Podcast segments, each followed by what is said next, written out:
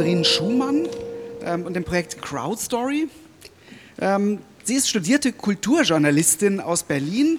Ähm, unter anderem auch, das fand ich auch sehr interessant, persönliche Assistentin von Michael Ballhaus, dem äh, wohl berühmtesten und profiliertesten Kameramann der Welt. Ähm, da könnten Sie sicher auch interessante Geschichten erzählen, die heute aber keine Rolle spielen.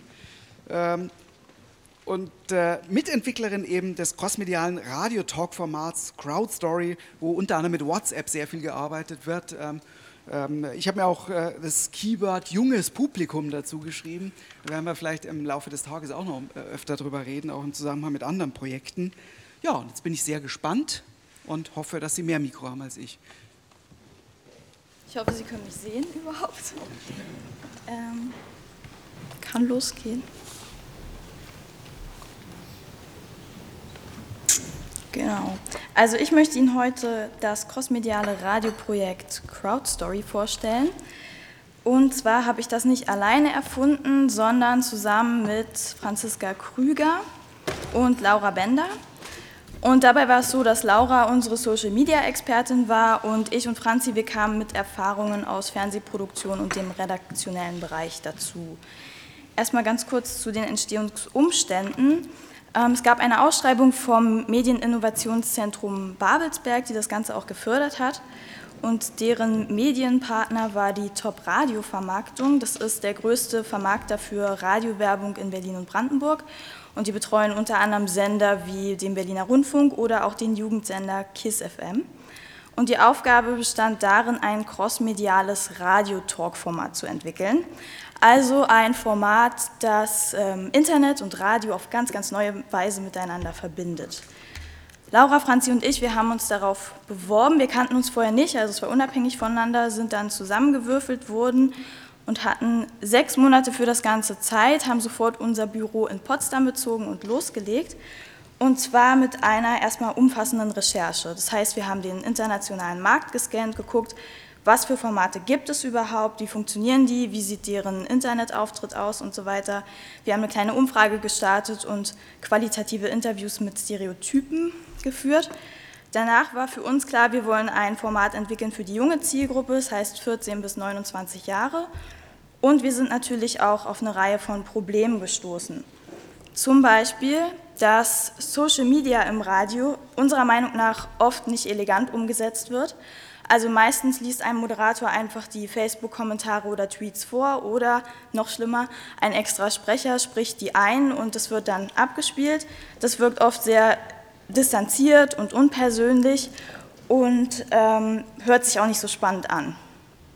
Das Zweite ist, dass die Hörer meinten, sie sind oft einfach, oder wir haben festgestellt, die sind oft fast zu überfordert von zu vielen Interaktionsmöglichkeiten. Also wenn Sie anrufen, mailen, einen Facebook-Kommentar oder einen Tweet hinterlassen können, am besten noch zu unterschiedlichen Themen, dann führt das dazu, dass Sie zwangsläufig oder ja dann im Zweifelsfall gar nichts machen.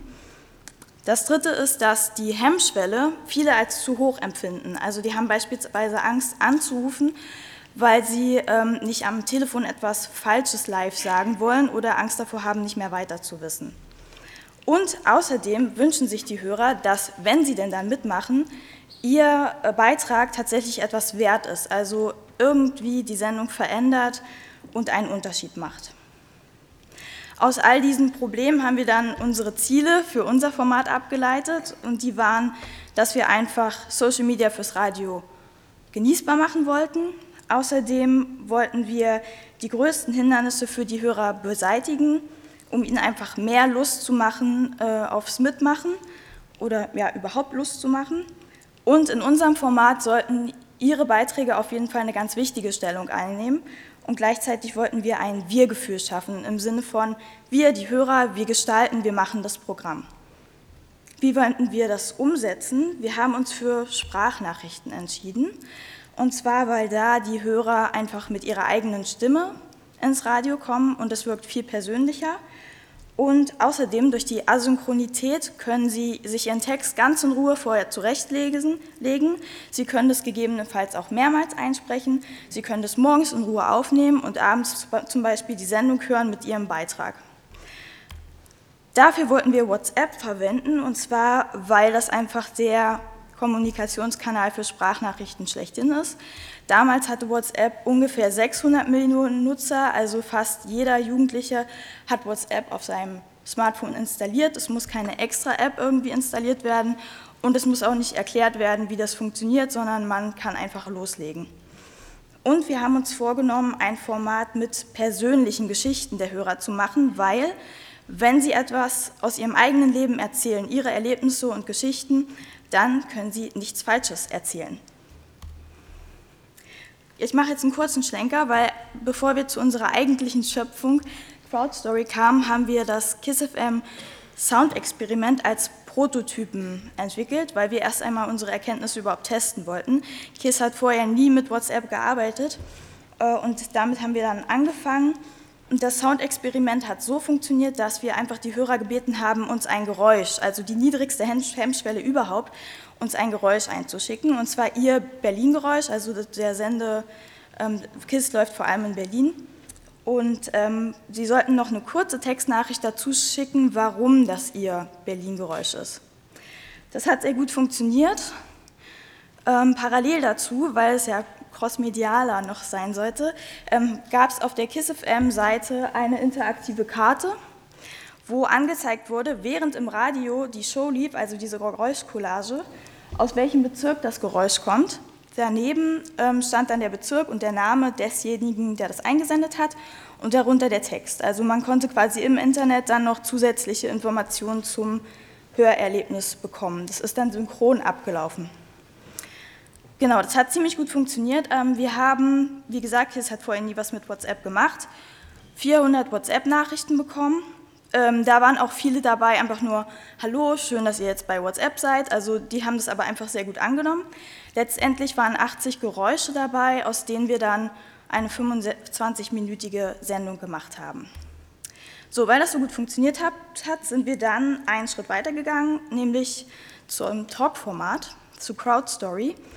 Und da haben wir, wie gesagt, ähm, wieder mit persönlichen Geschichten arbeiten wollen und wir wollten ein grobes Thema wählen, damit sowohl schöne als auch tragische oder dramatische Geschichten möglich sind, also dass die Hörer da möglichst breite Auswahl haben. Deswegen war das Thema der ersten Sendung krass.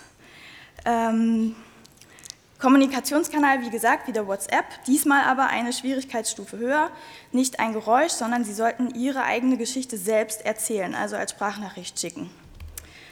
Und dafür, weil wir gelernt hatten, dass die Hörer klare Vorgaben schätzen und dann auch eher mitmachen, ähm, haben wir gesagt, eine Minute habt ihr Zeit. Das hat sehr gut funktioniert, also da haben sich alle dran gehalten. Das war mal ein bisschen weniger, mal ein bisschen mehr.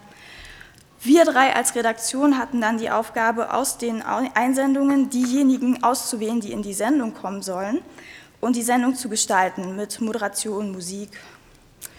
Und außerdem gab es dann auch wieder wie beim Soundexperiment parallel zur Sendung ähm, eine Website, auf der ähm, zusätzliche, eine zusätzliche visuelle Ebene eingebaut war. Anders als beim KissFM Sound Experiment haben wir da eine eigene Website entwickelt mit einem eigenen Look. Wir wollten uns also auch so ein bisschen von KISS unabhängig machen.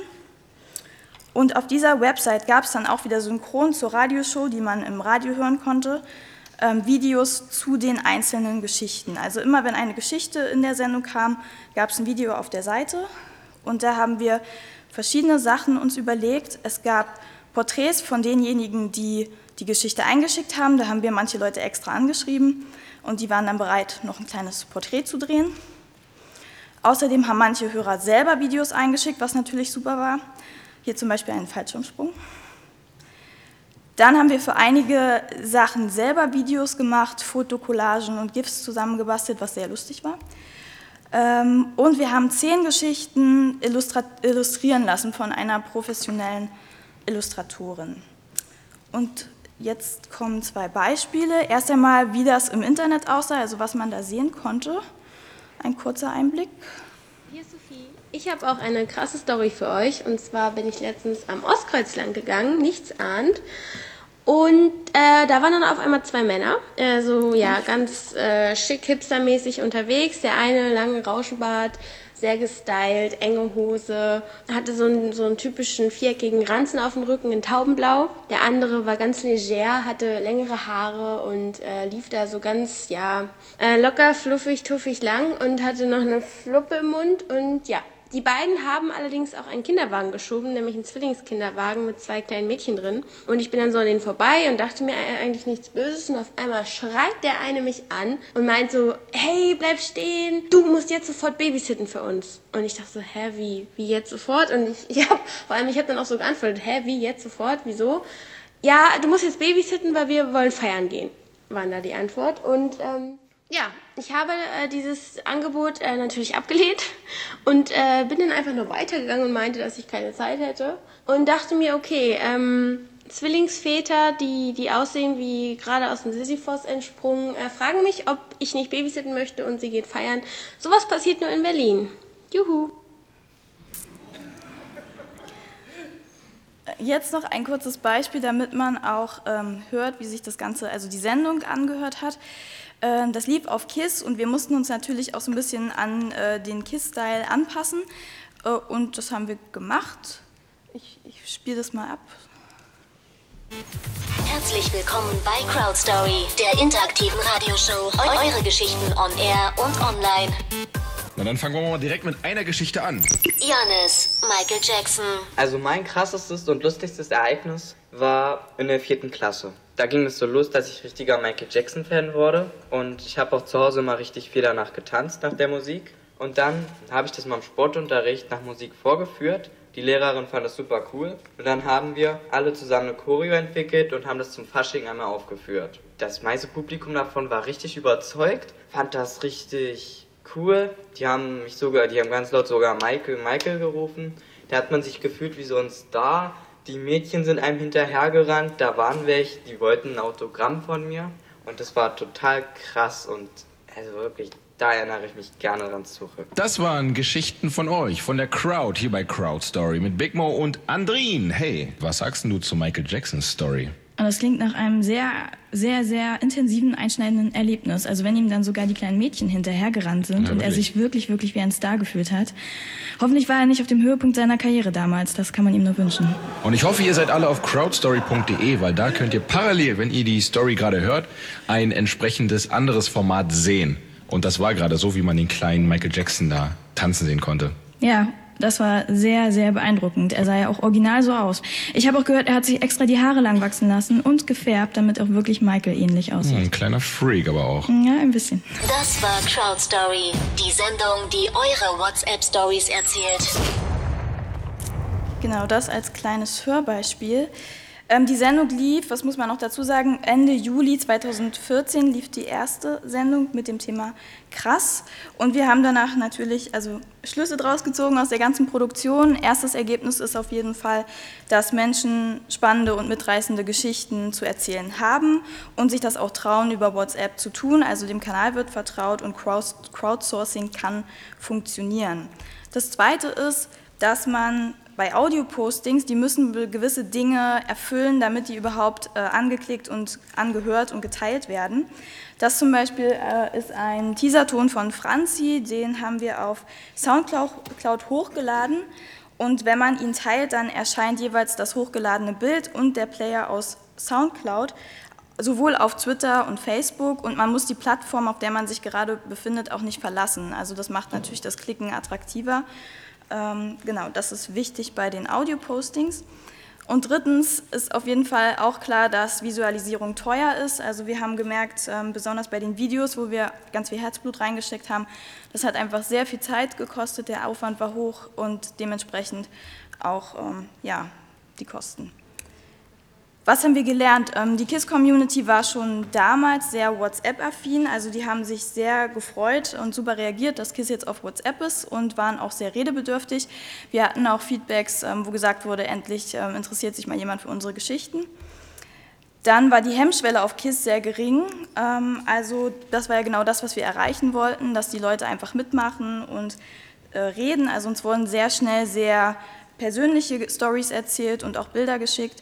Ähm, Ein Beispiel, da hat auch nach der Sendung eine noch geschrieben oder gefragt, wann gibt es wieder neue Aktionen. Also das Interesse war auf jeden Fall da. Ähm, außerdem können Blogger dabei sehr gut auch als Katalysatoren dienen. Wir haben uns natürlich überlegt, ähm, wie machen wir das Programm oder dieses Format auch so ein bisschen bekannt über KISS hinaus. Und Blogger waren da eine gute Möglichkeit, weil die natürlich schon eine online-affine Community haben. Wir haben die also angeschrieben und gefragt, habt ihr nicht auch eine Story, wollt ihr eine erzählen? Und dadurch ähm, haben wir auch natürlich Publikum und Werbung bekommen in Kreisen, die jetzt nicht unbedingt KISS hören würden. Und andererseits haben die Blogger wiederum ähm, den Audiokanal noch gar nicht unbedingt immer für sich entdeckt gehabt. Also es war eine ganz gute Symbiose. Die hatten da dann noch wieder eine Plattform. Es gibt aber auch Abers, äh, und zwar lässt die Synchronität von Radio und Web auf jeden Fall zu wünschen übrig. Also das heißt, dass es immer ein bisschen zeitversetzt läuft, wenn ich was im Radio höre, bis das ähm, Bild im Internet da ist. Das liegt natürlich auch an verschiedenen Internetgeschwindigkeiten der User. Wir konnten dadurch nichts Lippensynchrones machen bei den Videos, sondern mussten auf einfache Bilder zurückgreifen, wo es nicht ganz so schlimm ist, wenn das mal eine Sekunde oder zwei später abgespielt wird. Dann sind die technischen Voraussetzungen der Nutzer und auch die äh, sonstigen Fähigkeiten natürlich sehr unterschiedlich. Das geht von der Audio- und Videoqualität bis hin zu, wie gut kann ich überhaupt eine Geschichte erzählen. Und deswegen mussten wir teilweise auch wirklich ein bisschen Hilfestellung leisten. Wir haben teilweise total verrauschte Sprachnachrichten bekommen, wo die Geschichte toll war, wo wir dann nochmal zurückgeschrieben haben, deine Story ist super, aber könntest du das nächste Mal aus dem Wind gehen? Ähm, das hat funktioniert, die Leute haben uns tatsächlich wieder was in besserer Qualität zurückgeschickt, aber ähm, wahrscheinlich würden die das ganz schnell lernen, wenn so Sachen öfter passieren würden, ähm, wie ein, ein, perfektes Selfie kann man ja mittlerweile auch sehr gut von sich machen und äh, irgendwann wird das auch mit Sprachnachrichten so sein. Für uns ist auf jeden Fall klar, dass Sprachnachrichten im Trend sind. Deswegen haben wir das ja auch angefangen, weil wir das in unserem Umfeld beobachtet haben, dass immer mehr Leute komisch in ihr Handy reden und äh, was abschicken und abhören. Und das ist ähm, nach wie vor so. Jetzt nutzen auch, also KISS nutzt WhatsApp seitdem auch weiterhin für kleinere Aktionen und viele ähm, Radiosender haben auch nachgezogen. Also wir haben dann auch ähm, auf Radioszene immer wieder Nachrichten gehört, wer jetzt noch alles WhatsApp nutzt. Ähm, spannende Inhalte lauern überall, das ist für uns auch klar und wir denken auch, dass wir durch unsere Sendung auf jeden Fall auf Geschichten gestoßen sind, die wir sonst nicht so zu Ohren bekommen hätten. Was für uns sehr interessant war, war, dass in WhatsApp auch Brands angenommen werden, weil das ist ja eigentlich ein Kanal, der für Freunde und Familie vor allem gedacht ist und mit KISS wurde dann einfach wie mit einem Freund kommuniziert. Radio ist nicht tot, das äh, finden wir auf jeden Fall, wir drei dann auch, ähm, und kann sich vor allem durch das Internet weiterentwickeln. Ein kurzer Ausblick, also wir hätten verschiedene Ideen gehabt, wie man das Projekt weiterentwickeln könnte. Man könnte zum Beispiel eine kreative Community daraus machen, dass Hörer nicht nur Sprachnachrichten einschicken, sondern auch andere Hörer, die visualisieren und dann ist der Anreiz, die Besten kommen in die Sendung, die könnte man dann wieder kuratieren oder man bricht das Ganze runter auf eine Rubrik, die dann ein bisschen in einer größeren Sendung eingebettet ist. Also da gibt es verschiedene Möglichkeiten. Es war so, dass wir noch ein zweites Mal eine Förderung bekommen haben und eine zweite Sendung machen konnten zum Thema Neuanfang. Ähm, die kam im Dezember letzten Jahres. Am Anfang dieses Jahres haben wir auch einen Preis bekommen von der Nordmedia für crossmediale Programminnovation, was uns total gefreut hat. Aber leider ist es so, dass die Finanzierung einfach gerade auf Eis liegt. Also ähm, vor allem Sender wie KISS können sich sowas einfach nicht leisten. Das ist viel zu aufwendig und zu teuer. Und deswegen wissen wir nicht so richtig, wie es weitergeht mit Crowdstory, hoffen aber, dass es irgendwann weitergeht. Also wenn jemand von Ihnen Geld übrig hat, Dankeschön.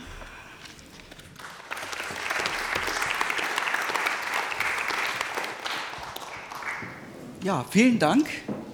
So, frei. Wer hat Geld? Klassische Frage bei so einer Veranstaltung, wenn es um Journalismus geht. Ja, Fragen, Ideen. Ja, bitte. Ich hätte eine Rückfrage. Hat sich denn äh, das auch für die Radioseite gelohnt? ist die mehr aufgerufen worden? Gab es da mehr Traffic danach für KISS FM? Also für KISS auf dem, bei dem Soundexperiment war die, die, die, Seite, die weiß ich jetzt gar nicht, die Aufrufzahlen, wie hoch die waren, aber bei CrowdStory war es ja so, dass wir eine extra Seite hatten. ähm, die extra Traffic hat. Und für KISS hat sich, glaube ich, vor allem gelohnt, dass die entdeckt haben, wie nützlich WhatsApp sein kann. Und die machen darüber jetzt so Sachen wie Gewinnspiele oder ähm, einfach kurze Statements, also dass sie die Hörer mehr einbinden. Wie sich das jetzt genau in Klickzahlen da ausgedrückt hat, das weiß ich leider gar nicht genau.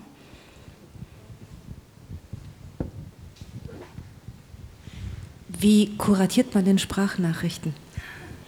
Ähm, also das war ein bisschen kompliziert. Wir haben WhatsApp auf einem Rechner emuliert, sodass wir da reinklicken konnten und die abrufen konnten und dann die Sprachnachrichten, also es ist alles ein bisschen umständlich und verbesserungswürdig auf jeden Fall gewesen, ähm, an uns geschickt haben per Mail und äh, die dann irgendwie zuordnen mussten. Also es war schon äh, nicht so übersichtlich in WhatsApp. Da müsste man sich auf jeden Fall für die äh, Produktion auch was äh, einfallen lassen, dass das leichter geht. Ja. Jetzt haben wir ja gerade schon äh, vorhin viel über Nachrichtenjournalismus gesprochen. Ähm, ich frage mich gerade, inwiefern man so ein, so, ein, so, ein, so ein Konzept eigentlich auch nutzen kann, um mit jungen Leuten über, über gesellschaftsrelevante Themen ähm, äh, ins Gespräch zu kommen. Können Sie sich das vorstellen? Würde sowas funktionieren? Vorstellen auf jeden Fall, ähm, obwohl wir natürlich sagen müssen, dadurch, dass wir die klare Vorgabe hatten, dass es ja dann auf KISS läuft, Klar, ja. hatten wir. Eine, Aber wenn es jetzt ein öffentlich-rechtlicher Sender zum Genau, hatten wir eine andere Zielgruppe. Also da ging es ja tatsächlich mhm. jetzt ja mehr um Unterhaltung. Ähm, ich kann mir das schon vorstellen, weil ich meine, es gibt ja auch zu vielen äh, politischen Sendungen dann äh, Facebook-Kommentare und wieso soll man dann nicht eine Sprachnachricht als Kommentar einschicken, ähm, die dann nicht vorgelesen, sondern abgespielt wird. Also das ist durchaus möglich, denke ich. Yeah.